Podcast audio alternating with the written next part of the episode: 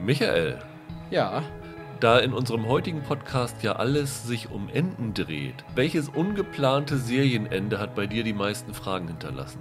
da muss ich mit einem Klassiker sozusagen anfangen. Und zwar mit Alf. Ich habe Ja.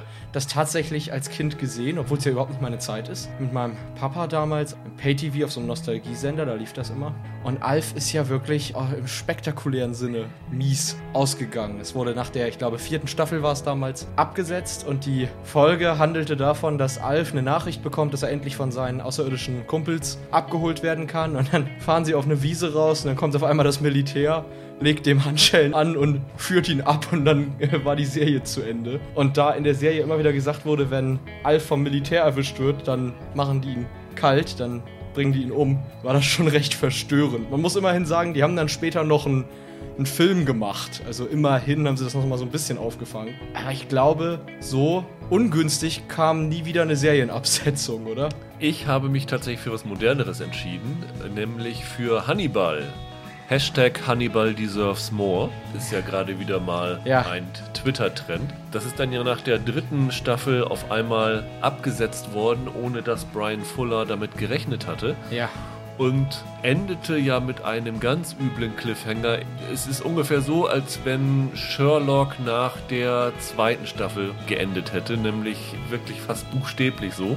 Ja. Und man sich fragt, wie ist das jetzt weitergegangen? Wer überlebt, wer ist tot? Und die Serie war erzählerisch nicht am Ende, sie war auch kreativ längst nicht am Tiefpunkt und da blieben so viele Fragen offen und man kann nur hoffen, dass irgendwer sich dann doch nochmal besinnt zu sagen, so wie bei Alf, wir machen mit einem Film eine Auflösung dahinter oder so wenigstens. Ja, das wäre auf jeden Fall klasse.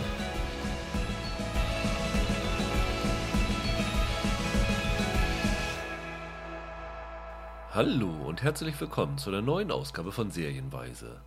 Mein Name ist Rüdiger Meier und ich begrüße wie letzte Woche Michael Hille. Hallo mal wieder. Ja, wir haben ja letzte Woche gesagt, da Panic bei Amazon jetzt nicht so das Große ist, was mich irgendwie gereizt hat, würden wir heute mal eine Sonderfolge machen. Und Michael hatte vor längerer Zeit mal die Idee, was über die besten und schl- und schlechtesten Serienenden zu machen. Quasi unter dem Motto Ende gut, alles gut. Ja, genau. Und das passt, finde ich, auch gerade so in die Zeit rein, weil in den USA jetzt gerade wieder eine TV-Saison zu Ende geht und alle paar Wochen irgendwelche Serien freiwillig oder unfreiwillig enden. Also vom MacGyver-Reboot über Mom bis zu Navy CIS New Orleans. Also so ein paar Sachen sind gerade zu Ende gegangen. Ich glaube, keine davon wird sich für die besten oder auch für die schlechtesten qualifizieren. Da hat jetzt nichts für so richtig Aufsehen gesorgt. Aber trotzdem dachten wir, das ist vielleicht eine gute Zeit, da mal drüber zu sprechen. Und ganz besonders, wir wollen nicht das machen, was alle machen, nämlich die drei Serien reinnehmen, die alle verteufeln.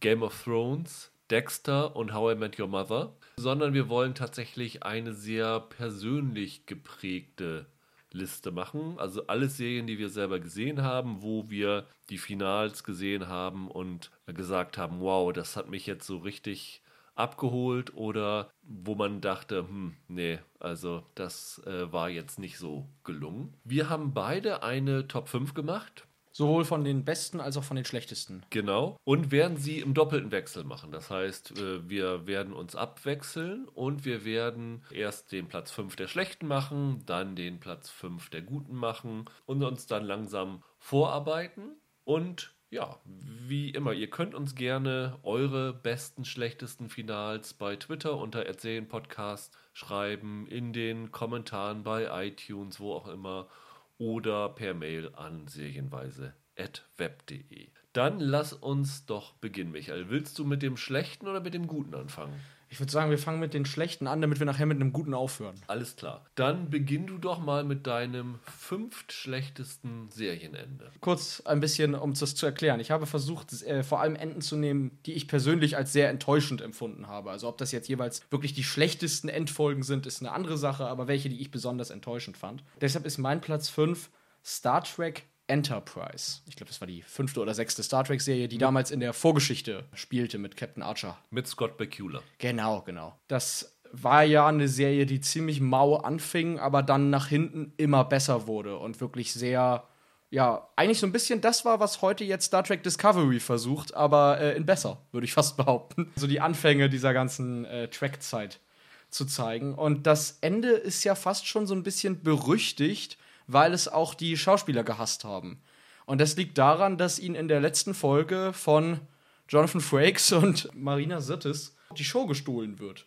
Nämlich, weil die letzte Folge zeigt dann die große Gründungsphase der Föderation, nur eben, dass sich das Ganze als Holodeck-Folge entpuppt, in der Riker und Troy auf der Enterprise, ne, beziehungsweise auf der Titan, sich dieses ganze Geschehen ansehen. Und dann endet das auch damit, dass Riker und Troy das Holodeck verlassen. Und die Folge ist per se gar nicht mal so schlecht eigentlich. Es ergibt schon irgendwie Sinn, dass Enterprise hier endet. Der schale Beigeschmack, den das Ganze hat, ist nun mal, dass es sich anfühlt, als würde man eigentlich eine TNG-Folge gucken, weil es ja sowas in TNG auch ein paar Mal gab, so diese Holodeck-Geschichten, in denen dann irgendwie auch ein bisschen äh, historischer Kram mit dabei war. Und du hast da schon so ein bisschen das Gefühl, dass die eigentlichen Hauptfiguren, Scott Bakula und so, nicht wirklich verabschiedet wurden, sondern das ist irgendwie alles so an die Seite gedrängt, damit man Fanservice-mäßig die beiden von TNG nochmal auftreten lassen kann.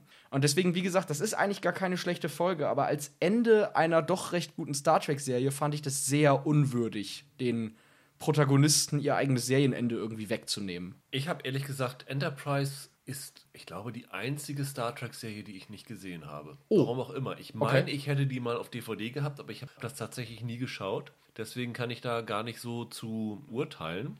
Aber ich kann schon mal sagen, dass wir nicht zum letzten Mal über Star Trek in diesem Podcast gesprochen haben, weil ich habe es auch an der einen Stelle drauf. Meine fünf der schlechtesten Enden ist eine Serie, deren Finale sehr polarisierend aufgenommen ist. Die einen huldigen das als grandiose subversive Krönung der Serie, die anderen, zu denen ich gehöre, haben sich gesagt, was soll der Quatsch denn? Und es ist wahrscheinlich eins der Finals, das in der US-Fernsehgeschichte die meisten Zuschauer hatte. Also, das wissen ja alle, das große Finale von Mesh ist mit, glaube ich, um die 100 Millionen Zuschauern ja. das meistgesehene. Aber das Finale von Seinfeld hatte damals immerhin 76 Millionen Zuschauer, war eine Doppelfolge, was dann letztendlich auf, ich glaube, 70 Minuten ungefähr hinausgelaufen ist. Wer Seinfeld kennt, weiß ja, dass es ja immer so gesagt wird, das ist eine Serie, in der es um nichts geht. Das Finale hat versucht, da irgendwie sozusagen das i-Tüpfelchen draufzusetzen. Und was mich zum einen schon mal gestört hat, ist, und das ist ein Ding, das mag ich überhaupt nicht, wenn so eine Serie versucht, zum Ende nochmal so eine Metaebene reinzubauen. Also es geht dann damit los, dass dann Jerry Seinfeld und George Costanza versuchen, eine Jerry-Serie, also quasi Seinfeld als Serie zu machen. Genau. Und sich dann sozusagen selbstironisch über ihre eigene Serie dann auslassen, was für mich echt nicht funktioniert hat. Aber das Absurdeste ist, dass dann der erste Teil des Finales damit endet, dass die ganze Clique, ich glaube, die sind auf dem Weg zum Flughafen und sehen dann, wie so ein dicker Mann im Auto überfallen wird von einem Kriminellen. Und statt dem Mann zu helfen, machen sie sich über dessen Gewicht lustig. Das Ganze wird gefilmt und dann wird die Clique aufgrund eines ganz neuen Gesetzes vor Gericht gestellt. Und die gesamte zweite Folge ist dann diese Gerichtsverhandlung, wo noch einmal alles rekapituliert wird, was die Verwerfliches im Laufe der Serie alles getan haben. Und auch das ist so ein Ding, weißt du, Finals, die dann nochmal so die High- oder Lowlights der Serie nochmal mhm. hervorheben, ist auch, okay, damals 1998 war es vielleicht noch nicht so abgegriffen, aber mittlerweile denkst du dir, okay, das habe ich jetzt schon hundertmal gesehen.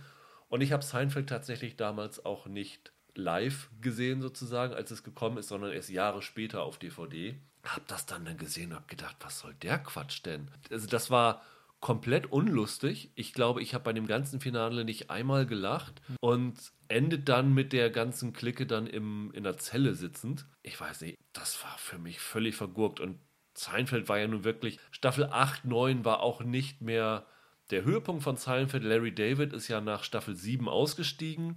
Dann ging es ein bisschen bergab. Er ist tatsächlich für dieses Finale nochmal zurückgekommen und ah. hat das Finale geschrieben. Ja aber die Qualität ging schon ein bisschen bergab, aber noch nicht so radikal, sodass man es auch nicht als Ende einer langen Bewegung sehen kann, wie zum Beispiel bei Heroes oder irgend sowas, Ja, ja.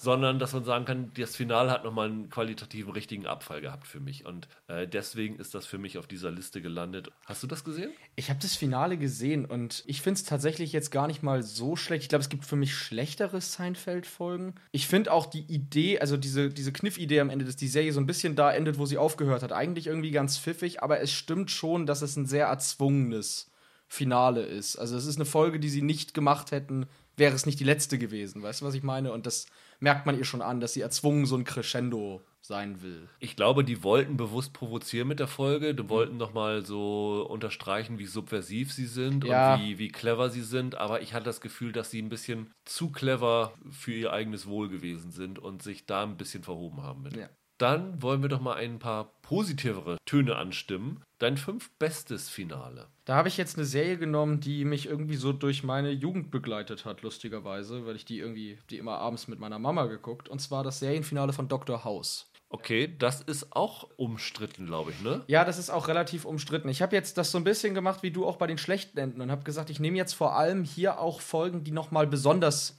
also Endfolgen, die auch noch mal besonders gut waren oder so, wo noch mal ein deutlicher Anstieg zu verzeichnen ist. Und ich finde, das Ende von Dr. House hat sehr vieles überraschend richtig gemacht, was in der letzten Staffel eigentlich gar nicht mehr so abzusehen war. Weil die letzte Staffel dann ja schon in eine Richtung ging, es wurde immer serieller, es war immer weniger noch medizinische Fälle, es ging immer mehr um House, der mit der Justiz in Probleme kam, Wilson mit seinem, mit seinem Krebs, den er hatte.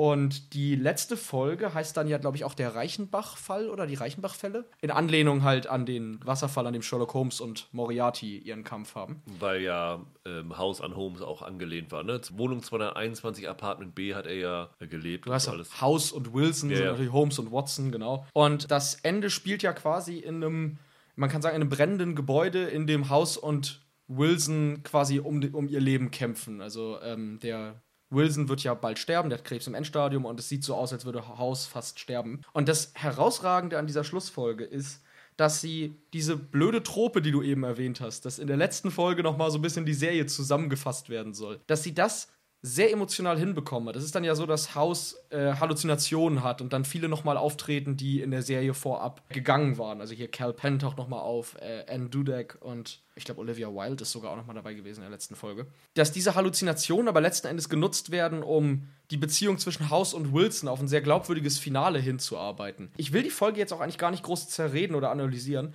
weil sie mich damals einfach sehr gepackt hat. Es war einfach ein, ein schönes Ende, bei dem man irgendwie noch ein letztes Mal um die beiden bangen konnte, obwohl man, glaube ich, insgeheim wusste, dass das nicht ganz böse ausgehen wird, sondern dass das schon irgendwie gut enden wird. Das war, glaube ich, die große Qualität dieser Folge. Also, dass sie einem erlaubt hat, noch mal so ein bisschen Spannung zu empfinden, obwohl man eigentlich wusste, wie es letzten Endes ausgehen wird. Und das, das Schlussbild ist klassisch, sagt man, wenn man es mag, kitschig sagt man, wenn man es doof findet, hat aber doch gepasst. Und ich mochte, wie sie da noch ein letztes Mal so eine Sherlock Holmes-Allegorie hinbekommen haben. Und man muss Dr. House auch dafür loben, dass sie nicht irgendwann doch noch mal weitergemacht haben. Der Conan Doyle hat Sherlock Holmes ja wieder zurückgebracht, nachdem er da am Reichenbach gestorben ist. Aber House durfte da wirklich enden. Und es war nach einer durchwachsenen letzten Staffel ein echtes Gänsehautfinale. Deswegen nenne ich das hier. Ich habe für meine fünf kurz überlegt, ob ich Dark drauf nehme, weil Mhm. wir jetzt hier keine deutschen Serien sonst vertreten haben. Ich habe kurz drüber nachgedacht, ob ich irgendwie Schwarzwaldklinik auf dem einen oder anderen unterbringe. Aber da ist mir dann nichts zu eingefallen. Aber Dark fand ich wirklich äh, bemerkenswert gut, gerade weil man eigentlich erwartet hatte, dass sie das Ganze vergurken würden und das eben nicht getan haben, sondern tatsächlich zu einem guten Finale gebracht haben. Aber am Ende habe ich dann doch an meiner 5 mehr gehangen und das ist The Good Place. Das Finale ist auch ein Zweiteiler gewesen, ist hier in der vierten Staffel zu Ende gegangen, die Serie, die ja bei uns damals so die erste und die zweite Staffel auf jeden Fall in den jahresbesten Listen im Podcast immer aufgetaucht sind, weil die wirklich herausragend waren. Ich hatte das Gefühl, die Serie hat dann ab Staffel 3 ein bisschen abgebaut. Ich mochte sie immer noch. Aber man hatte da wirklich so das Gefühl, dass ihnen so langsam die Ideen ausgehen. In der vierten Staffel hatte man so ein bisschen das Gefühl, dass es so läuft wie Game of Thrones. Dass sie sehr, sehr schnell durch verschiedene Plots durchrennen und sich gar keine Zeit mehr nehmen, die Geschichten zu Ende zu erzählen, die Figuren zu vertiefen. Und man hatte so das Gefühl, dass die Serie vielleicht mit so einem, ich weiß gar nicht, wie man es auf Deutsch sagt, im Englischen sagt man mit einem Whimper instead of a Bang rausgeht. Also dass Ja. man, dass sie so langsam austrudelt, statt so richtig nochmal am Ende zu liefern. Und dann kam dieses Finale und ich muss lange überlegen, um mich an ein Finale zurückzuerinnern, was mich so bewegt hat, weil diese knapp 50 Minuten, die sie erzählen, schaffen es für jede der Figuren, die man nun über vier Jahre liebgewonnen hat, ein packendes Ende und auch ein treffendes Ende zu machen. Es ist so ein bisschen, Six Feet Under gilt ja als so ein gefeiertes Ende. Ich weiß nicht, ob es bei dir noch auftauchen wird oder so, aber da hatten wir am Ende so einen Blick in die Zukunft, wie das mit allen Figuren weitergeht. Ja. The Good Place hat das genauso gut gemacht und mir haben diese Figuren noch mehr am Herzen gelegen, deswegen hat mich das so richtig, richtig abgeholt und das, da bin ich wirklich sehr, sehr emotional geworden und das hätte ich nicht erwartet und nicht nur, dass dieses Finale Fanservice gewesen ist, weil das ist natürlich auch immer so eine, so eine Gefahr, wenn du irgendwie, Ja. keine Ahnung, im Finale die Pärchen zusammenbringst, die du dir als Fan immer gewünscht hast oder diese Figur das berufliche Ziel erreicht, was du dir für diese Figur gewünscht hast oder sowas alles. Zum Beispiel äh, OC California ist so ein, so ein Fall. Das ist so, so zu Ende gegangen. Du hast dann das wohlige Gefühl gehabt, ja, für die Figuren ist alles so geendet, wie, wie du dir es erhofft hast, aber so der tiefergründige Einschlag war nicht dabei. Und hier bei The Good Place, die ja in ihrer gesamten Serie tiefe philosophische und ethische Probleme angesprochen hat, hat dieses Finale es wirklich geschafft, da nochmal die gesamte menschliche Existenz zu thematisieren und in Ja. Frage zu stellen und worum es geht. Und das fand ich so unfassbar bemerkenswert, dass das für mich ein Finale geblieben ist, auch wenn es auf meiner Liste, glaube ich, das jüngste Finale ist und man sagen kann, das ist so ein bisschen, weil es noch so mehr im Gedächtnis ist, vielleicht auf der Liste gelandet, aber das hat mich wirklich so, so berührt, getroffen, dass das für mich wirklich perfekt war. Ich meine, wenn es jetzt, selbst wenn es jetzt aus dem Grund auf der Liste ist, ist das ja legitim. Wir haben ja gesagt, wir wollen ja auch Ja. persönliche. Ich fand das Finale ja auch klasse, nur ich glaube, bei mir ist es deshalb nicht drauf, weil sich The Good Place nie so ganz von der dritten Staffel erholt hat bei mir. Ich hatte irgendwie das Gefühl, nach der zweiten bin ich nie wieder reingekommen irgendwie in die ganze Serie. Aber es war auf jeden Fall ein bemerkenswertes Finale, das sehe ich auch so. Ich glaube, das hat dann tatsächlich auch nochmal Staffel 3 und 4 in meinem Ansehen dann nochmal Okay. gehoben. Wer The Good klasse. Place noch nicht kennt, die ersten beiden Staffeln sind eine Sensation und das Finale bringt es zu einem schönen Ende. Das war auch immer so eine Serie, wo man dachte, na, die Quoten waren nicht so super, dürfen sie ihre Serie so zu Ende bringen? Das stimmt. Und dann haben sie gleich gesagt, wir hören jetzt nach der vierten auf, bevor uns jetzt irgendwie hier der Boden unter den Füßen weggerissen wird. Und das hat es dann tatsächlich für mich gerettet. Dein viertschlechtestes Ende oder enttäuschendstes Ende. Ja, eine Serie, die ich eigentlich sehr mag, aber auch eine Serie, die sich nach einer schwachen Staffel bei mir nicht mehr erholt hat. Und zwar statt The Good Place jetzt The Good Wife. Okay? Ist ja auch ein umstrittenes Finale irgendwie. Also gibt ja die einen, die das sehr mögen, die anderen, die das irgendwie blöd finden. Ich finde es aus demselben Grund blöd, äh, aus dem du eben bei Seinfeld argumentiert hast. Das Problem bei dem The Good Wife Serienfinale war, dass es krampfhaft versucht hat, genau da aufzuhören, wo die allererste Folge angefangen hat. Also auf die sozusagen noch mal so metamäßig die Serie jetzt rund abzuschließen. Und das hat für mich nicht so wirklich funktioniert. Also die Intention dahinter war ganz gelungen. Es geht im Finale quasi darum, dass wir noch mal sehen, was Alicia den anderen eigentlich angetan hat durch ihre Entscheidung in Staffel 6 und 7. Und am Ende kriegt sie da auch einen aufs Gesicht, sagen wir es mal so. Die Serie hat ja fast legendär mit einer Ohrfeige angefangen und hört fast genauso legendär dann mit einer Ohrfeige auf. Das Problem dieser ganzen letzten Folge war, dass sie dermaßen krampfhaft versucht hat, in jeder einzelnen Szene zu thematisieren, welcher Mensch Alicia geworden ist oder vielleicht auch schon immer war, dass die Serie es nicht geschafft hat, den anderen Figuren einen vernünftigen Abschluss zu geben. Es war am Ende dann doch nur auf sie zentriert und auf diese eine Message, die sie dir dann wirklich holzhammerhaft 42 Minuten ins Gesicht prügeln wollten. Dabei war das die Serie über klar. Also ich habe ja 155 Folgen mit der Alicia verbracht. Ich habe ja gesehen, was für ein Mensch sie ist. Und diese ganze letzte Folge hätte vielleicht am Ende der zweiten oder dritten Staffel Sinn ergeben, aber nicht mehr nach der siebten. Wenn sie dann am Ende mit äh, Diane nochmal aneinander gerät, die dann mit Good, The Good Fight ihr eigenes äh, Spin-off bekommen. Äh, wenn sie hier mit Alicia am Ende ihre letzten, ihr letztes Aufeinandertreffen hat, da weißt du halt genau, was passieren wird, weil du längst begriffen hast, dass sie jetzt die Anfangsszene spiegeln wollen. Und das hat mich geärgert, weil ich glaube, man kann so eine Serie intelligenter zu Ende bringen, man kann es weniger platt machen und ich glaube, wenn man sich selber so wenig vertraut und seinen eigenen 155 Folgen, dass man in den letzten 42 Minuten noch mal die Serie erklären muss, dann hat man irgendwas verkehrt gemacht unterwegs. Und es war eine gute Serie, aber die sechste Staffel war dann leider nicht mehr sonderlich gut, muss man sagen. Hinzu kam ja dann der Stress hinter den Kulissen, dass Ja. es, ich weiß gar nicht, ob es mittlerweile bestätigt ist, dass die beiden, also Juliana Margulies und Archie Punjabi, die letzte Szene gar nicht mehr zusammengedreht haben. Ja, genau, genau. Habe ich auch mal irgendwo gelesen. Ja. Ich weiß nicht, ob das je tatsächlich, aber ähm, ja, also es, da, da waren wohl einige Probleme hinterm Set. Und wie gesagt, die Serie hat sich nach der schwachen sechsten Staffel nicht mehr erholt und das Finale war echt ein Armutszeugnis und ist für mich tatsächlich die schlechteste Folge von The Good Wife. Ja. Ich habe auf Platz 4 eine Serie, die sich gleich doppelt qualifiziert hat, nämlich Gilmore Girls. Ach so, ja. Das war ja damals, als die Serie äh, Anfang der 2000er gestartet ist, für mich eine Sensation. Die habe ich ja wirklich geliebt. Ich habe die DVDs dann aus dem Ausland importiert, weil ich das sehen wollte im Original, weil dieses Sprachgewitter, was ja auch heute noch äh, Marvelous Mrs. Maisel auszeichnet, war so wahnsinnig gut. Und dann ist es da ja auch hinter den Kulissen zu äh, Problemen gekommen. Die Amy Sherman Palladino und ihr Ehemann Daniel Palladino sind ja dann ausgestiegen. Und es war ja sehr, sehr legendär, dass Amy Sherman Palladino schon ganz früh in der Serie in Interviews gesagt hat, sie hat die letzte Zeile, wie die Serie enden soll, schon gleich am Anfang geschrieben. Sie, sie wusste also genau, wo sie ihre Figuren hinsteuern soll. Und nun war sie ja nicht mehr am Steuer, um beim Bild zu bleiben. Und die Serie ging halt ganz anders zu Ende, als sie das eigentlich wollten. Und das ist so ein Fall, wo sich dann am, im Finale alles um die Rory gedreht hat. Da hatten sie einen Gast da mit Christiane Amanpour in der, im Finale. Und es ging dann darum, dass sie dann ihr berufliches Ziel erreicht.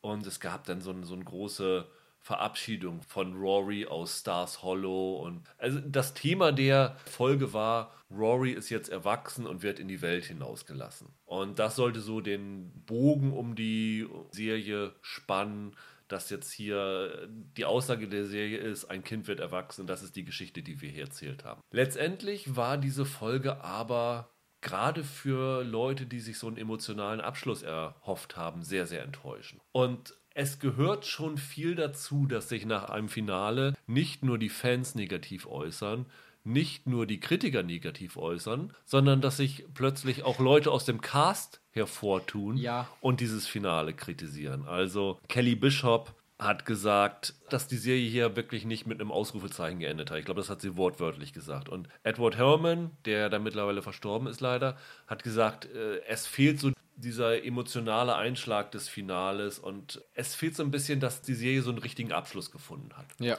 Und das kann man tatsächlich nachvollziehen. Und dass dieses Finale halt so umstritten war, hat ja dann auch dazu geführt, dass Netflix die Serie dann wiederbelebt hat für diese vier Jahreszeiten Miniserien äh, Vierteiler. Und dort durfte dann Amy Sherman Palladino das Finale machen mit dem Satz, den sie schon immer wollte. Und dann hast du das gesehen und dann hast du das gedacht, ja, das war jetzt aber auch nicht viel besser. Nee. Also mal abgesehen davon, dass das Revival ohnehin nicht mehr besonders gut war. Man hat das Gefühl, mit dem Revival soll vor allen Dingen Fanservice gemacht werden. Ja. Das ist so ein bisschen wie der Veronica Mars Kinofilm gewesen. Es ging eher darum, so ein bisschen den Fans das zu bieten, was sie mit dem echten Finale nicht hatten und dann am Ende den Satz zu bringen, den sie immer haben wollte. Ja. Und der Satz war so eine Enttäuschung. Das war wirklich so eine Riesenenttäuschung, wie sie denn da äh, sitzt und ihrer Mutter was gesteht, wo ich gedacht habe, nee, also ich weiß jetzt nicht, welches Ende schlechter ist, das von der Miniserie oder das von der siebten Staffel. War vielleicht auch nicht so schlau, immer damit darüber zu reden, Ja. wie viel besser das eigene Ende doch äh, gewesen wäre, wenn man dann nicht abliefern kann. Ne? Ja, auf jeden Fall. Dein viertbestes Finale, Michael. Ja, jetzt bitte alle. Warum nur auf Platz 4? Bei mir ist es Person of Interest. Es gibt ja keine Bestenliste hier in diesem Podcast, auf dem ich die Serie nicht irgendwann mal erwähne. Ist ja meine erklärte Lieblingsserie und sie ist auch nur deshalb auf Platz 4, weil die eigentliche Hammer-Schlussfolge die hundertste ist. Also die äh, letzte Staffel, die fünfte Staffel, endet mit der 103. Folge. Und eigentlich war die hundertste so das echte Serienfinale. Und danach kam noch so ein, ja, drei Folgen Epilog hinterher. Aber diese dann tatsächlich letzte Folge ist noch mal eine ziemliche Sensation, finde ich, weil die Serie, die ja immer so ein Mix aus, ja, was immer Science Fiction, Krimi und Action gewesen ist, dann eigentlich mit einer Arthouse-Folge endet. Also es ist fast schon so ein kleiner Minifilm. Ganz interessant ist, in den Folgen davor wird der eigentliche Plot der Serie, also so ein Kampf zwischen künstlichen Intelligenzen, bereits beendet. Und die letzte Folge dreht sich dann eigentlich ganz philosophisch um die Frage, was denn eigentlich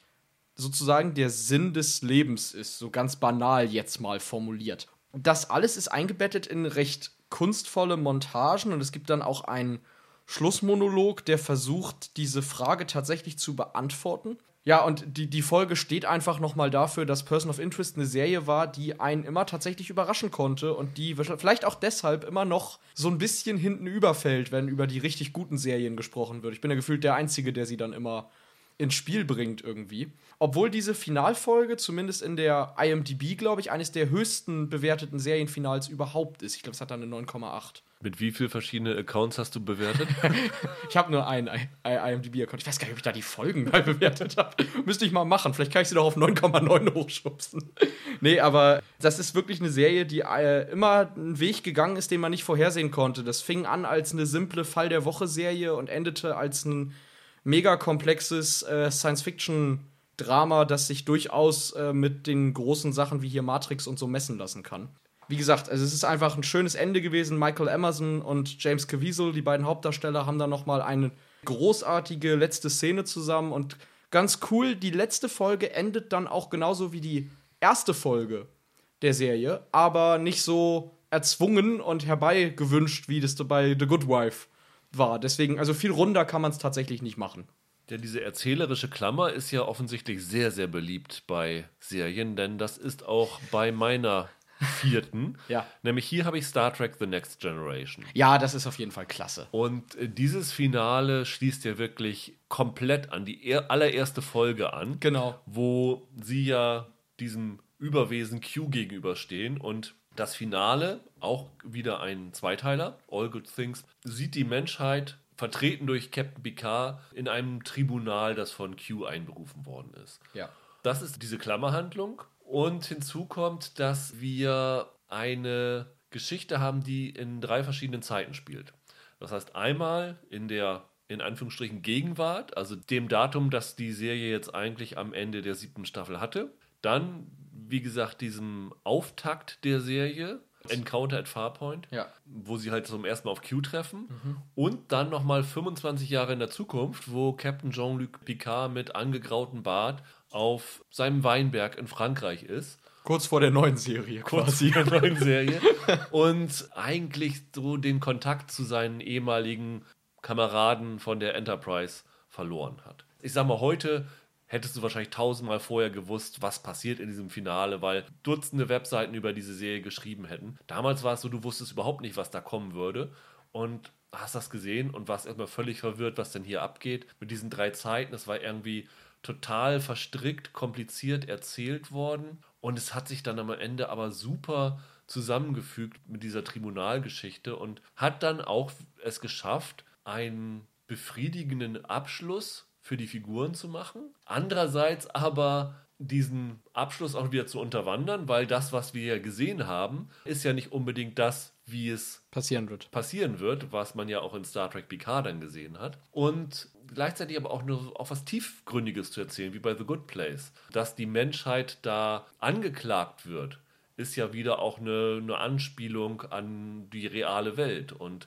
das war damals wirklich klasse. Es war natürlich nicht so gut wie zum Beispiel die Doppelfolge, in der Picard zum Borg geworden ist. Das ja. ist wahrscheinlich das Highlight von Star Trek Next Generation gewesen. Aber als Finale war das wirklich exzellent. Ich habe die Serie natürlich erst viel später gesehen, aber ich fand auch, dass die es echt geschafft haben, eine Serie, bei der ich gar nicht gewusst hätte, wie man das jetzt beenden soll, weil das da gibt es ja keinen großen Plot sozusagen, sehr kunstvoll irgendwie zu Ende gebracht. Und die letzte Folge war dann ja auch extrem prägend, weil zum Beispiel ja. Peter Jackson hat später mal gesagt, dass sie durchaus einflussreich gewesen ist für seinen letzten Herr der Ringe-Film.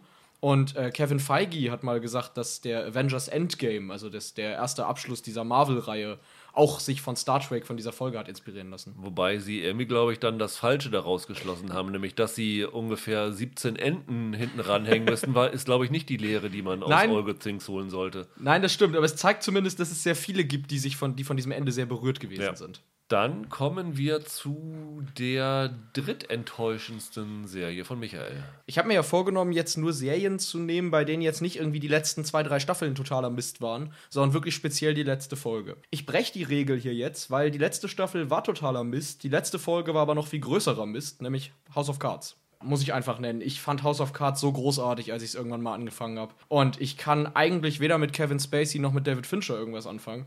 Aber das war dermaßen phänomenal erzählt. Es war ganz großartig inszeniert und dieser Einblick, den man da in die US-Politik bekommen hat und wie erschreckend real das alles wirkte und wie viel, wie ersch- erschreckend real es dann dank einem Herrn Trump wurde, das ist schon bemerkenswert gewesen. Also das war eine wirklich fünf Staffeln lang ausgezeichnete Serie, könnte ich mir immer wieder angucken. Und dann kamen ja die Vorwürfe sexueller Missbrauch gegen Kevin Spacey und dann ist er ja dann rausgeflogen. Die ganze Geschichte kennt man ja. Und seine Figur, Präsident Frank Underwood, ist dann zwischen Staffel 5 und 6 ja in der Versenkung verschwunden oder beziehungsweise sogar gestorben. Und dann hat man mit seiner Frau Claire weitergemacht. Und ich glaube, es waren dann auch nur noch sechs oder acht Folgen oder so, die man da am Ende. Es war gar nicht mehr viel, was man da in der sechsten Staffel noch produziert hat. Aber wie krachend man das Ding dann an die Wand gefahren hat, ist wirklich spektakulär. Sie werfen da vier, fünf Folgen lang, die alle nicht wirklich gut sind, fairerweise, zig Fragen auf. Unter anderem, was denn jetzt mit Frank passiert ist, also wo die Kevin Spacey-Rolle hin ist.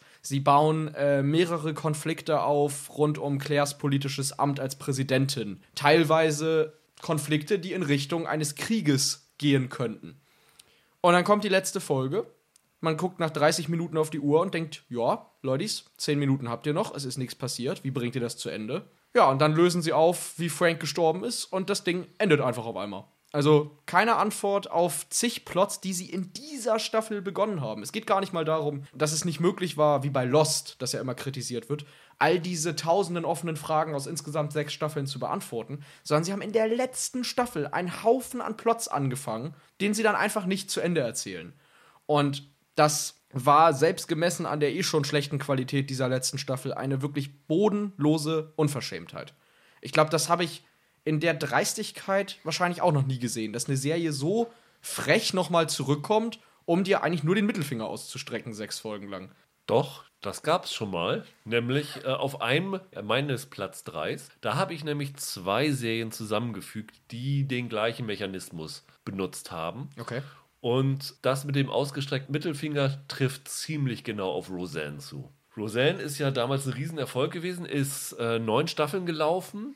Dann ist es ja jetzt nochmal für eine zehnte zurückgekommen. Aber wir haben gesagt, dass wir so Reboots nicht berücksichtigen, sondern tatsächlich das historische Ende dann dafür nehmen. Und der ausgestreckte Mittelfinger liegt darin, dass diese Serie auch wieder versucht hat, eine Metaebene reinzubringen. Das Finale von Roseanne ist so gewesen, dass sich am Ende rausstellt, dass die Serie gar nicht real war, sondern es ein Buch ist, das diese Roseanne schreibt. Und dieses Buch ist inspiriert von ihrem wahren Leben, aber in Teilen von ihr verschönert worden. Und dann wird auf einmal in dem Finale kurz so nebenbei mitgeteilt, dass in Wirklichkeit die John Goodman-Figur zum Beispiel an einem Herzinfarkt gestorben ist. Was ja so eine Frechheit gegenüber dem Publikum ist, dass es echt kaum in Worte zu fassen ist, was ja dann auch sogar dazu geführt hat, dass sie dieses äh, Finale einfach im Reboot ignoriert haben. Zu Recht. Aber dieses Finale ist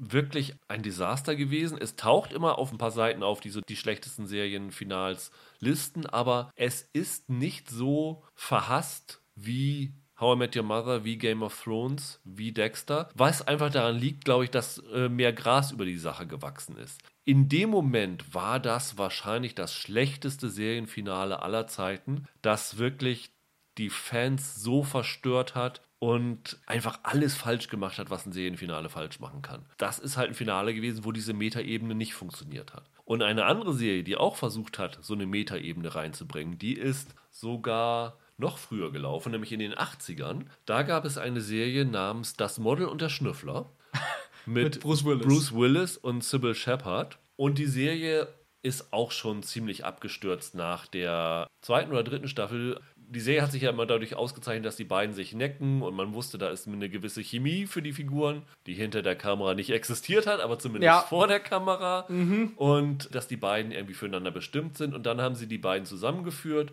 und äh, die Serie ging bergab. Was tatsächlich, glaube ich, so als Moonlighting-Fluch in die Geschichte eingegangen ist und immer wieder hervorgekramt wird, wenn so Serien wie Lois und Clark, wie Castle, die Figuren tatsächlich dann zusammenbringen und ja. die Nanny war auch so ein Beispiel und es danach dann äh, bergab ging. Dann kam hinzu, dass die beiden eine eigene Karriere gestartet hatten, Willis mit äh, Stirb langsam und kaum noch für ihre Serie zur Verfügung standen, deswegen in den weiteren Staffeln kaum Szenen gemeinsam hatten. Dann ist die Serie abgesetzt worden irgendwann und dann haben sie sich für die Finale nochmal einen ganz besonderen Clou einfallen lassen, denn sie haben einfach behauptet, dass das keine reale Geschichte ist. Natürlich ist alles im Fernsehen nicht real, ja. aber dass hier sozusagen eine Serie inszeniert worden ist. Also die Folge blickt dann hinter die Kulissen der Serien und sie sagen dann, ja, kurz vor Schluss, die Serie ist gecancelt, äh, in zehn Minuten ist es vorbei und erzählen, ja, wir haben das mit der Romanze versaut und jetzt ist die Serie deswegen eingestellt und äh, haben das versucht, so Augenzwinkern irgendwie rüberzubringen und das hat absolut nicht funktioniert und das ist auch bis heute ein wirklich sehr, sehr umstrittenes, eigentlich würde ich fast sogar sagen, generell verhasstes Serienfinale gewesen.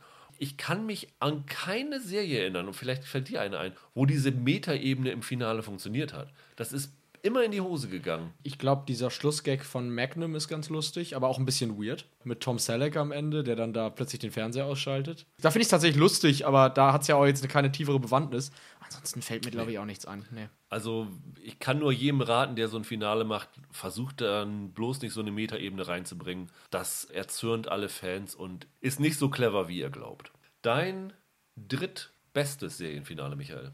Ja, wieder eine langweilige Wahl, muss aber sein Bojack Horseman. Haben wahrscheinlich jetzt alle mit gerechnet, als wir gesagt haben, worum es diese Folge geht, dass das bei mir auftauchen wird. Das Finale von Bojack Horseman nach sechs Staffeln. Diese letzte Folge im Englischen Nice While It Lasted. Das ist aber auch der einzige Metagag. Die Folge erinnert stark an die Enden von zum Beispiel Madman oder Breaking Bad. Im Sinne von, dass sie ein letztes intimes Standoff für die Hauptfigur sind.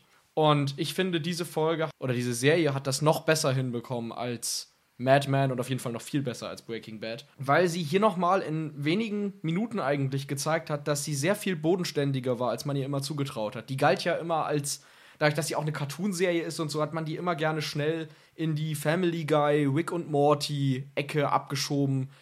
Das war sie ja aber nicht. Es war eine nachdenkliche, auch sehr ernste und dramatische Serie, in der dann auch mal eine Hauptfigur plötzlich an einer Überdosis starb oder so. Also es war eine, eine sehr, sehr anspruchsvolle Serie. Und die letzte Folge handelte eigentlich von der großen Frage, wie kriegen wir das hier zu Ende, so dass es Bojack am Ende der Serie zumindest nicht mehr ganz so scheiße geht wie am Anfang der Serie. Also nicht, dass es da jetzt ein Happy End gibt, sondern einfach nur, wie kriegen wir es hin, dass er zumindest einen Funken Hoffnung aus dieser ganzen Geschichte mitnimmt. Und das haben sie sensationell hinbekommen. Also die letzten zehn Minuten oder so, wer da wirklich an der Serie hängt, da brechen durchaus alle Dämme weg, weil das so fantastisch geschrieben ist, weil das in, in so simplen Bildern diese doch komplexen, diese komplexen Figuren nochmal zusammenfasst, weil es auch nochmal zeigt, was aus diesen Figuren geworden ist und äh, letzten Endes auch, wie Bojack mit seinen Depressionen umgegangen ist und was er daraus gelernt hat. Und dann diese letzte Szene zwischen Bojack und Diane ist vollkommen phänomenal. Also für mich wahrscheinlich sogar die beste Endszene einer Serie, auch wenn das jetzt von der Gesamtfolge nur mein Platz 3 ist. Ich finde es großartig und ganz am Ende fällt ein Satz, ich glaube, life's a bitch, then you keep living. Und das ist quasi die ganze Serie in einem Satz zusammengefasst. Großartig. Auch meine drei hat so eine finale Botschaft ich glaube, sie kann man so bezeichnen, in den Worten von Olli Kahn, weiterkämpfen, immer weiterkämpfen. Und zwar geht es um Angel. Es ist ein Finale gewesen, das damals, als es gelaufen ist, ich glaube 2004 war es, noch ein wenig umstritten gewesen ist. Ich bin mir ziemlich sicher, dass ein Finale bei dir drauf ist, das auch so ist, weil ja.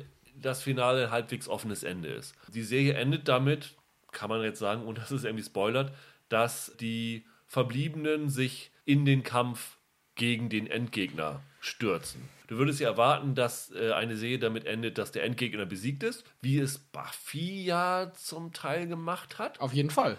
Und Angel geht da eine andere Richtung, nämlich es endet damit, dass der Kampf erst losgeht. Und das hat natürlich einige vom Kopf gestoßen, weil sie sagten, ja, aber das ist ja jetzt überhaupt keine Auflösung von dem Ganzen. Ja, ich will das Ende schon sehen. So. Genau, aber äh, Whedon hat dann öfter gesagt, ja, es geht hier darum, dass halt der Kampf nicht endet, auch vor allem der innere Kampf nicht endet. Und mir hat das damals schon sehr, sehr gut gefallen. Und ich fand die erste Staffel von Angel noch nicht so dolle. Und dann hat sie sich mit jeder Staffel immer mehr von Buffy emanzipiert und ist für mich tatsächlich die bessere Serie geworden mit einigen Weltklasse-Folgen. Okay. Und das Finale hat, gehört für mich dazu. Also es war ein actiongeladenes Finale. Normalerweise sind Serienfinales ja, geht es so um Katharsis, emotionale Erfüllung und so. Und dass ein, ein Serienfinale richtig viel Action bietet, das hast du sehr, sehr selten. Das ist schon mal ungewöhnlich gewesen. Und trotzdem hat es mich emotional bewegt damals. Und es war einfach ein riesiges Spektakel. Und dass das Ding dann äh, endete, war so ein Ding, holy shit, so wo man erstmal nochmal kurz drüber nachdenken musste, das ist jetzt das Ende und was bedeutet das und sowas alles, fand ich damals fantastisch. Ich war immer tatsächlich mehr der Buffy als der Angel-Fan, aber äh, die ganz große Kontroverse um das Ende von Angel kann ich auch nicht nachvollziehen, weil es, äh, finde ich, eigentlich fast cooler ist, das ja. so in der, in der Vorstellung der Zuschauer zu lassen, als sowas zu zeigen. Ich glaube, dass egal was sie da gezeigt hätten, es wäre nie so cool gewesen wie das, was ich mir ausgemalt habe. Ja. Dann kommen wir zu deinem zweitschlechtesten, enttäuschendsten Ende, Michael. Beides. Schlecht und enttäuschend. Und zwar Fringe. Also die meisten würden wohl eher Lost nehmen, wenn sie an diese ganzen Abrams-Serien denken. Aber oh, auf Fringe bin ich heute noch ein bisschen sauer. Das war ja eine Serie, die, wenn man ganz ehrlich ist, nie herausragend war. Aber die davon gelebt hat, dass die Fans ihr halt die Treue gehalten haben. Ich glaube, wenn die Fans nicht jedes Mal, wenn das Wort Absetzung angedeutet wurde, gleich so einen Lärm gemacht hätten, hätte Fox das schon nach einer Staffel abgesägt. Und dann haben sie am Ende ja noch fünf Staffeln hinbekommen mit 100 Folgen. Die vierte Staffel endete schon ganz, ganz furchtbar. Und auch da war in der letzten Staffel schon viel Murks dabei. Aber auch sehr gute Sachen. Ich weiß, es gab eine Folge, die war in so einem Monty Python Flying Circus-Stil. Die war herausragend. Aber was Fringe wirklich immer gerettet hat, egal wie komisch die Plots wurden oder wie verwirrend die Verschwörungen, bei denen selbst Jim Garrison gesagt hätte, das ist mir jetzt zu blöd. Hier haben sie wirklich es hinbekommen, immer Respekt vor ihren Figuren zu haben. Du bist wegen der Figuren dabei geblieben. Wegen Walter, wegen Peter, wegen Olivia, Astrid, Nina und so weiter, wie sie alle hießen. Und diese letzte Folge hat es dann tatsächlich geschafft, meinen Respekt vor den Figuren vollständig zu versauen, weil sie sich auf einmal alle wie die letzten Vollidioten verhalten haben. Es geht in der letzten Folge vor allem um eine Entscheidung, die Walter treffen muss, der großartig gespielt war von John Noble. Aber wie er dahin kommt, dann diese Entscheidung zu fällen und was das dann für die anderen Figuren bedeutet, das war dermaßen hirnrissig und hatte nichts mit den Figuren zu tun, denen du 99 Folgen zugeguckt hast. Und weißt du, ich verstehe sowas nicht, wenn Serien so enden. Ich verstehe nicht, wie Autoren, die fünf Jahre Zeit in sowas investieren, auch in diese Figuren investieren, in der letzten Folge auf einmal sagen, ja, die Figuren machen jetzt aber nicht, was sie sollen, sondern was ich will, damit ich zu meinem Wunschende komme. Ich verstehe das nicht. Das ist halt dieses typische, ich habe mein Traumende im Kopf und will es unbedingt haben, aber die Figuren haben sich mittlerweile woanders hin entwickelt und ich muss sie jetzt verbiegen, um das noch irgendwie hinzubekommen. Ist ja genau das, wofür hier How I Met Your Mother und so immer zerrissen wurden. Und ich glaube, Fringe ist das peinlichste Beispiel dafür, was passiert, wenn du deine Figuren verrätst, um den Plot in eine Richtung zu treiben, in der du ihn gerne hättest. Ich habe Fringe nie gesehen, deswegen kann ich das nicht beurteilen. Aber das kann ich halt komplett bei How I Met Your Mother äh, nachvollziehen, weil da war es für mich genauso, weil die Figuren haben sich anders entwickelt, als das ursprünglich geplant war. Genau. Im Sinn der Zuschauer. Und dann haben sie gesagt, nee, wir müssen das jetzt aber so machen, weil wir das schon Ende schon gedreht hatten und äh, fertig ist die Laube. Das ist einfach schwach. Du hast wirklich dieses, ich will aber dieses Finale und ja. ignorierst dann einfach, was du über die letzten Jahre aufgebaut hast, weil du unbedingt deine Vision da durchsetzen willst. Meine zwei bei den schlechtesten ist ein kleiner Verstoß gegen unsere Regeln. Ui. Wir haben vorher gesagt, wir nehmen nur Serien, die wenigstens drei Staffeln hatten, weil ein schlechtes Serienende wird umso schlechter, je mehr Zeit man in diese Serie investiert hat. Ganz genau. Und äh, das Zweite, was wir gesagt haben, es müssen freiwillige Serienenden sein. Das heißt, es darf nicht irgendwie eine Serie sein, die eigentlich noch hätte weiterkommen sollen, wie zum Beispiel Alf, was du genau. im Cold Open hattest, weil das nicht in den Händen der Autoren lag. Ja. Ich habe jetzt auf der 2 eine Serie genommen, die eigentlich auch nicht enden sollte. Aber wo sie, als sie erfahren haben, dass sie endet, so holter die Polter ein Ende reingebaut haben. Mhm. Und das so, so schlimm gemacht haben, dass man sagt, ja, die Serie wäre besser geendet, wenn sie offen geendet wäre, wenn sie, äh, wenn sie einfach zu Ende gewesen wäre. Okay. Und zwar geht es da um Zurück in die Vergangenheit. Eine meiner absoluten Lieblingsserien, ich habe sie, glaube ich, mal früher in einer Kindheitsserienfolge vorgestellt. Ja. Auch Scott Bakula. Kommen wir zum zweiten Mal bei den schlechten Serien enden. Vielleicht sollten wir New Orleans, Navy CRNs New Orleans mal gucken, ob er da eine Trifecta draus gemacht hat. Der ja durch die Zeit springt und die Vergangenheit verändern muss und das äh, Leben von Menschen verbessern muss, um weiterzuspringen in der Hoffnung, dass er irgendwann nach Hause kommt zu seinen, zu seinen Liebsten und für sich selber sozusagen ein, ein Happy End bekommt. Und dann ist die Serie gecancelt worden, nachdem sie in den späteren Staffeln tatsächlich ein wenig übers Ziel hinausgeschossen ist, weil äh, anfangs waren es so kleinere Geschichten und dann ging es dann irgendwann bis in die Kennedy-Ermordung hinein, dann ist er da reingesprungen und sowas alles. Das war so ein bisschen, wo sie dann zu viel mit der echten Geschichte zusammengestoßen sind. Hat vielleicht nicht mehr ganz so funktioniert, aber die Serie war immer noch super interessant. Und dann ist sie halt eingestellt worden. Und als Fan hast du natürlich immer die Hoffnung gehabt, dass es halt da dieses Happy End gibt. Und da gab es eigentlich auch kein anderes Ende, als dass Sam Beckett nach Hause kommt und dann für seine vielen guten Taten, die er getan hat, belohnt wird damit, dass er mit seinen Liebsten wieder zusammen ist. Und dieses Finale der fünften Staffel endet dann einfach mit einer Texttafel. Sam Beckett kehrte nie nach Hause zurück. ich glaube, das ist das allererste Mal, dass ich bei einem Serienfinale vom Fernseher gesessen habe und den Fernseher angeschrien habe.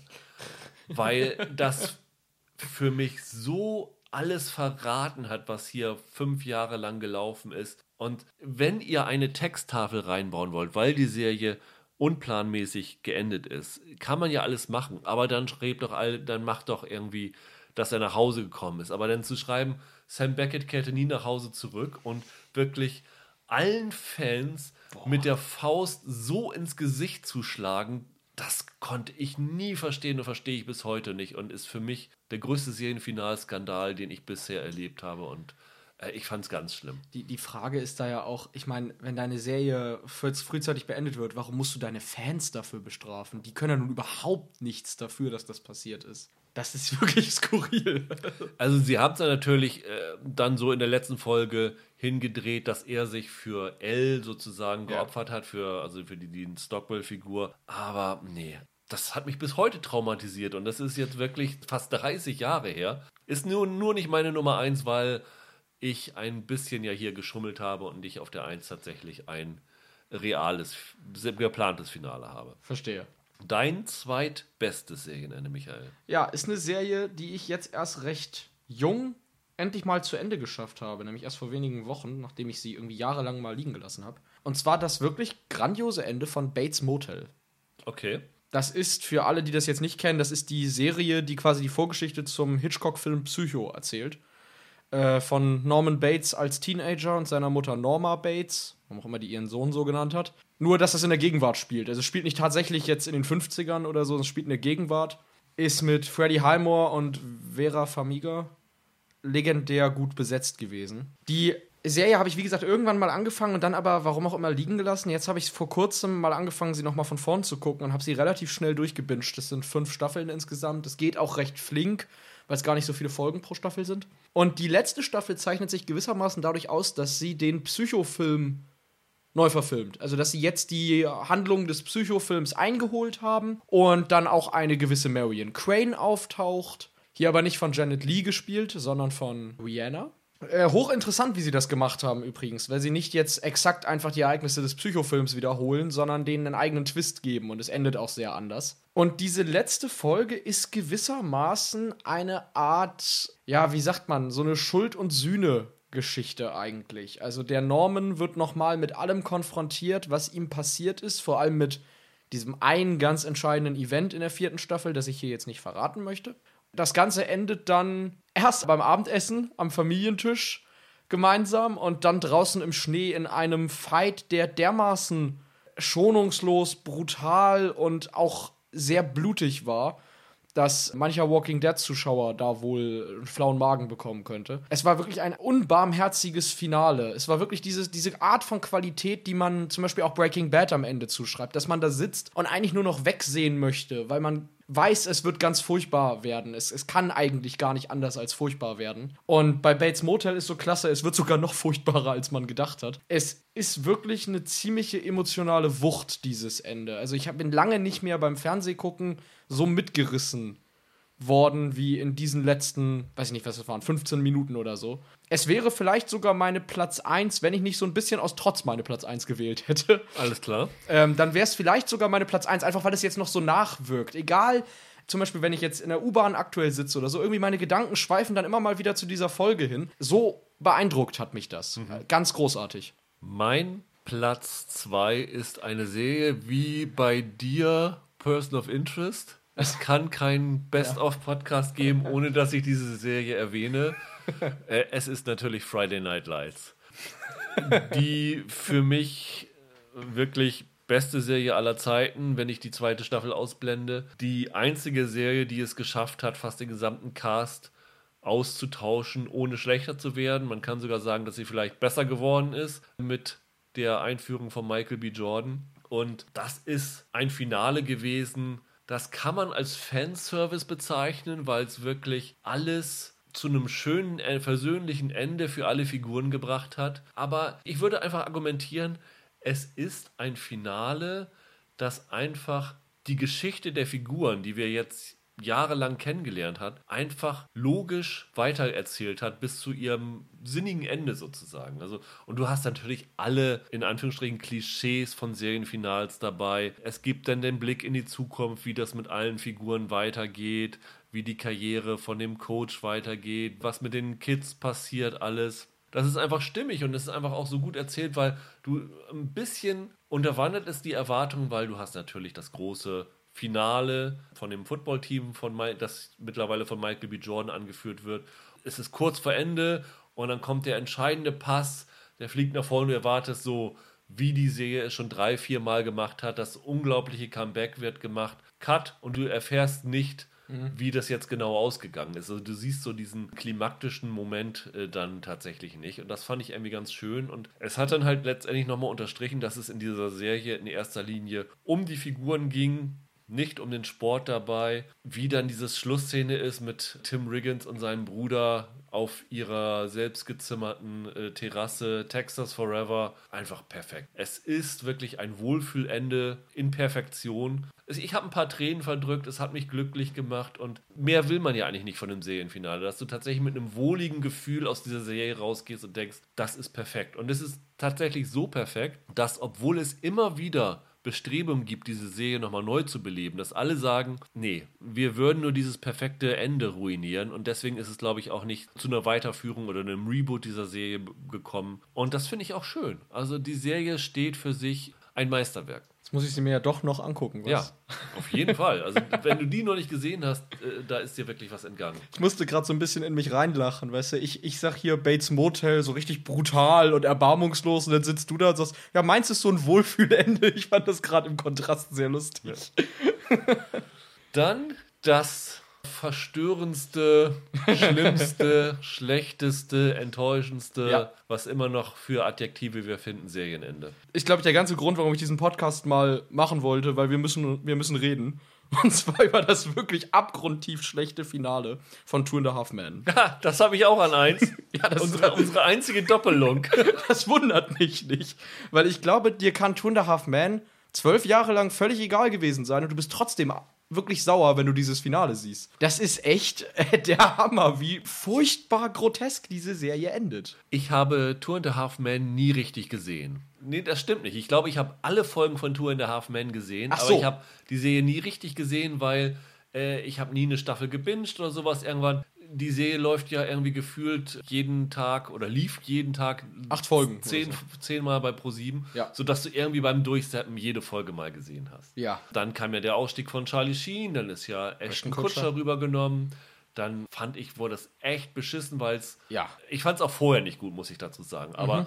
ähm, ich hatte Gefühl, das Gefühl, dass diese Ashton Kutscher Geschichte nur noch auf Fäkal und Kotzen und sowas geht. Es gibt so eine Folge, die besteht eigentlich nur daraus, dass im Flugzeug die ganze Zeit die Leute an sich gegenseitig ankotzen, wo ich denke, nee, sorry, also das ist nicht mein Humorlevel. Von daher hatte ich da überhaupt keine Erwartungen und ich sag mal, das Finale dieser Serie war mir komplett egal.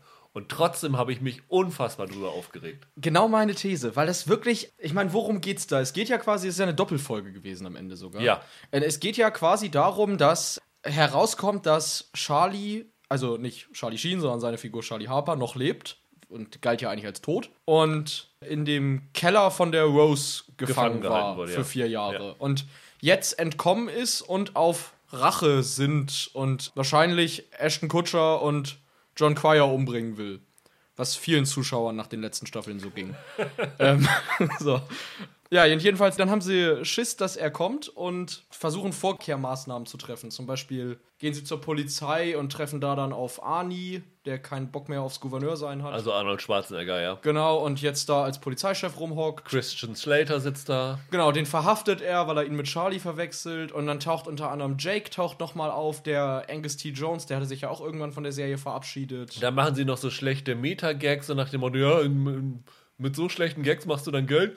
Und, Und- zwinkern sie in die Kamera, ganz, ganz schlimm. Das machen sie tatsächlich die ganze Zeit. Ja. Und nach jedem vierten Gag gucken sie auf einmal in die Kamera und winken dem Publikum zu, so nach dem Motto: guckt mal, wie doof ihr seid, dass ihr euch das anguckt. Und ich glaube, die letzte Szene ist dermaßen bescheuert. Ich kann das eigentlich gar nicht richtig in Worte fassen. Also da kommt dann, das kann man jetzt verraten, das ist halt, da kommt der Charlie dann noch doch tatsächlich noch mal vor, aber halt nicht Charlie Sheen. Du siehst nur die Waden in seiner Ja, ja. Cargo-Shorts und dieses Bowling-Shirt. Dann klingelt er Genau. und dann knallt ihm ein Klavier auf den Kopf, Ja. also so ein Dick- und Doof-Witz. Genau. Und dann fährt die Kamera aus dem Set raus und da sitzt Chuck Lorre, also der Serienmacher, in seinem Regiestuhl, setzt sich um und sagt, gewonnen. Genau, der, der, also dieses Winning, dieser Standardspruch, den Charlie Sheen lange Zeit geprägt hatte. Und genau. dann fliegt ihm ein Klavier Ja. auf den Kopf. Und dann ist das zu Ende. Und man fragt sich, was das sollte. Der Witz ist, ich war jetzt auch nie ein großer a Half Man-Fan. Ich fand, in den ersten Jahren war das ganz lustig. Irgendwann war es ziemlich bescheuert. Als Ashton Kutscher kam, konnte man es gar nicht mehr gucken. Aber dieses Ende war kein Serienende, sondern es war der Versuch, 40 Minuten lang Charlie Sheen fertig zu Ja, machen. ja. Diese Geschichte im Keller war doch auch eine Animationssequenz, oder? Ja, genau. Eine ganz, diese- ganz schlechte. Richtig, genau, in so einem Scooby-Doo-Stil Ja. irgendwie animiert, ja, ja. Also, ich meine, ich, ich will jetzt nicht Charlie Sheen irgendwie verteidigen, aber diese, Se- diese Folge hatte nichts von dem, was man als Fan der Serie hätte sehen wollen. Sie war absolut unlustig. Aus jedem Gag sprach diese Gehässigkeit darüber, was für ein mieser Kollege und Mensch der Charlie Sheen gewesen ist. Also, die machen dann ja ständig Witze darüber, was Charlie Harper für ein Monster ist und ja. so. Und dadurch, dass er halt Charlie heißt, sind es natürlich, eigentlich meinen sie die ganze Zeit halt Charlie Sheen. Jetzt mal unabhängig von dem, was der sich so geleistet hat, aber das war dermaßen respektlos. Ich fand es einfach furchtbar, mir das anzugucken. Für mich hat dieses Finale noch aus einem anderen Grund nicht funktioniert. Dieses Finale hat komplett vergessen, was sie die Staffel vorher gemacht haben. Und das war schon wirklich schlimm. Die haben ja diese gesamte letzte Staffel damit bestritten, dass John Cryer und Ashton Kutcher vorgeben, schwul zu sein, damit sie einen Sohn adoptieren können. Und dann hast du die ganze letzte Staffel bestand eigentlich, was die Serie vorher auch schon immer war, aus dummen homophoben Witzen. Ja. Das fand ich schon mal richtig scheiße. Aber dann haben sie ja diesen afroamerikanischen Sohn bekommen, der dann da sozusagen in ihr Leben gekommen ist und haben dann da, da groß gekämpft. Dann gab es ja noch, die kam ja Maggie Lawson von Psych, die da die Sozialarbeiterin war, die dann rausgefunden haben, dass das alles nur gefaked war und dann erst mit John Cryer und dann mit Ashton Kutcher im Bett gelandet ist. Aber der Witz ist, es ging in der gesamten Staffel darum, dass die beiden jetzt ihren Sohn bekommen. Und der kommt in dem Finale überhaupt nicht vor. Das wird komplett vergessen, was in dieser Staffel passiert ist. Es gibt keinen Abschluss für diese Handlung, die eigentlich die gesamte Staffel ausgemacht hat. Da denkst du dir, was für ein Idiot hat denn das geschrieben?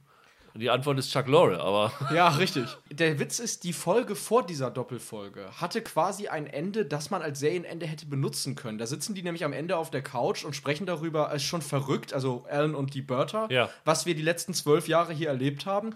Und dann guckt Alan in die Kamera und sagt, und wie seltsam wäre das ohne die Lacher im Hintergrund gewesen. Ja. Und das war so als netter Metagag, das hätte ein gutes Ende sein können. Aber Chuck Lorre war da wohl echt tief beleidigt von Sheen, vielleicht auch zu Recht. Er hätte es aber vielleicht an ihm auslassen sollen und nicht an uns. Auch wenn er mit diesem letzten Klavierfall ja irgendwie versucht hat, sich da auch selbst auf die Schippe zu nehmen, das war einfach äh, wirklich eine, eine Frechheit. In jeder nur erdenklichen Hinsicht. Ja, wie gesagt, war auch meine eins bei den schlechtesten. Dann kommen wir jetzt zu unseren Favoriten und ich weiß genau, wo das bei dir drauf hinausläuft. Eigentlich müsste der Podcast jetzt damit enden, dass wir dass wir einen Schnitt machen und äh, Schluss machen, oder? Ja, hasst mich bitte nicht, aber das beste Serienende ist das von den Sopranos. Würden jetzt wohl selbst die meisten Soprano-Fans nicht mal unbedingt so sehen, aber ich könnte jetzt eigentlich fast eins zu eins zitieren, was du eben zu Friday Night Lights gesagt hast. Dieses sehr plötzliche Ende hat letzten Endes nochmal unterstrichen, dass die Sopranos keine Mafia-Serie war und keine Thriller-Serie, sondern dass es um die Figuren ging, dass es hauptsächlich um Tony Soprano und sein Familienleben ging. Denn diese letzte Folge unterläuft in der Hinsicht alle Erwartungen, als dass sie mit dem eigentlichen Mafia-Geschäft oder der Therapie, die der Tony macht, oder den ganzen Konflikten, die sich aufgebaut hatte, nicht mehr wirklich was zu tun hat, sondern wirklich zeigt, wie Tony in seinem Privat, wie sein Privatleben jetzt aussieht. Nicht die erste, aber ich glaube die zweite oder dritte oder vierte Folge der ersten Staffel, die Sopranos, war auch so eine Folge, die sich komplett aus dem Mafia-Business zurückgezogen und ausschließlich einen Einblick in das Familienleben von Tony gegeben hat. Und die letzte Folge zeigt, was sich die letzten sechs Staffeln verändert hat.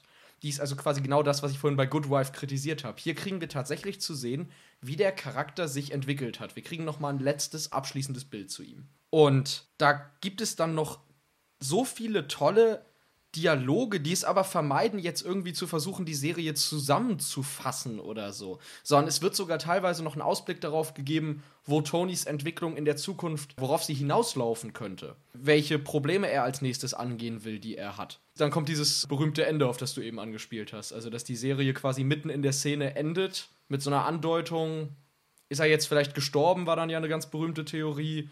Oder ist das einfach jetzt ein Cut, weil es im, weil irgendwo muss es ja aufhören. Ich finde, egal wie man sich das beantwortet, es ist absolut bemerkenswert, eine Serie so enden zu lassen. Erstmal brauchst du dafür nämlich ziemlich viel Selbstbewusstsein und Cojones, glaube ich. Aber gleichzeitig musst du auch genau wissen, was will ich eigentlich erzählen. Und hier wollten sie erzählen, wer ist Tony Soprano. Und das war dermaßen phänomenal. Ich finde, die, die letzte Folge ist nochmal ein Ausdruck davon, warum das eine der besten Serien aller Zeiten ist, warum James Gandolfini wahrscheinlich die beste Serien-Schauspielleistung ever gebracht hat in dieser Rolle. Das ist einfach ein Meisterwerk. Diese gesamte sechs Staffeln Geschichte ist fantastisch.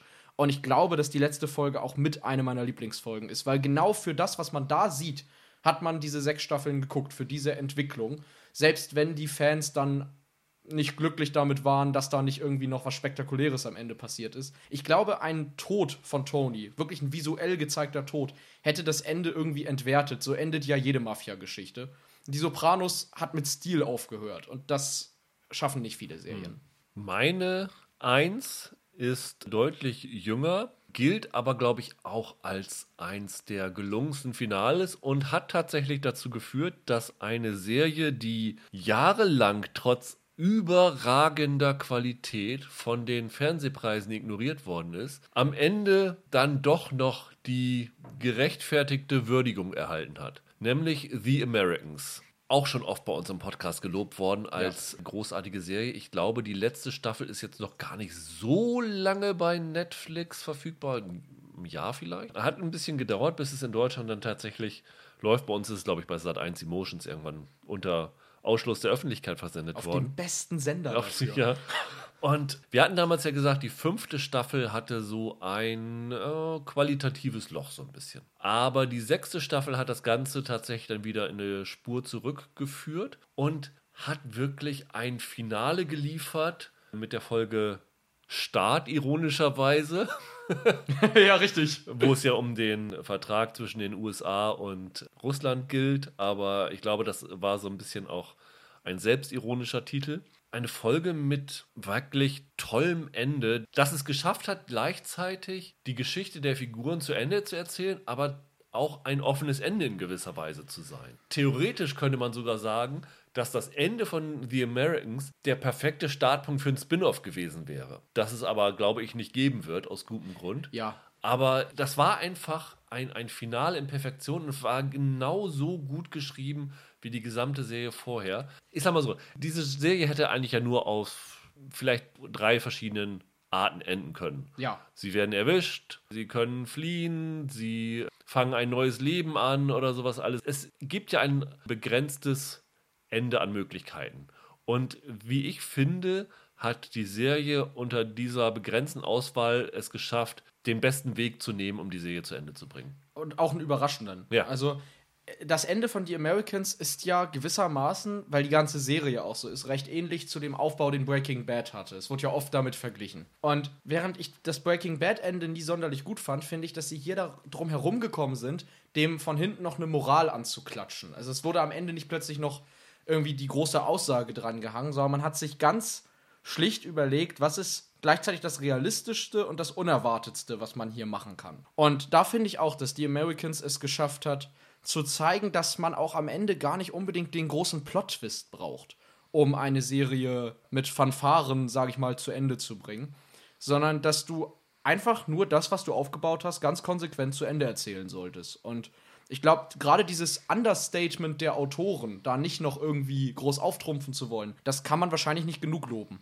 Und die Serie endet ja auch, also dieser Startvertrag, der ist ja 1991 unterschrieben worden. Da war der Ostblock ja eigentlich ja auch schon Ja. kollabiert. Korrekt. Und äh, von daher ist die, äh, ohne, also wir versuchen es jetzt ein bisschen zu spoilerfrei zu erzählen, die Entscheidung, die die Figuren treffen, eigentlich noch klüger und Ja. überraschender, als man das eigentlich erwarten würde für diese Zeit. Also es ist wirklich eine exzellente Serie von vorne bis hinten. Also ich denke mal so von den Serien, die so in den letzten zehn Jahren zu Ende gegangen sind und es gibt ja nicht mehr so viele Serien, die die Kriterien erfüllen, die wir gestellt haben Ja. mit den drei Staffeln, weil der Trend geht zu Miniserien oder Serien, die von Netflix oder Amazon nach drei Staffeln eingestellt werden, weil es ja darum geht, neue Kunden zu bekommen und nicht diejenigen zu halten, die schon da sind. Da gibt es in den letzten fünf Jahren neben The Americans vielleicht noch ist Halt Catch and Fire auch in diesem Zeitraum. Ja, ich glaube, die ist auch da zu Ende Ja, gegangen. also solche Serien, die da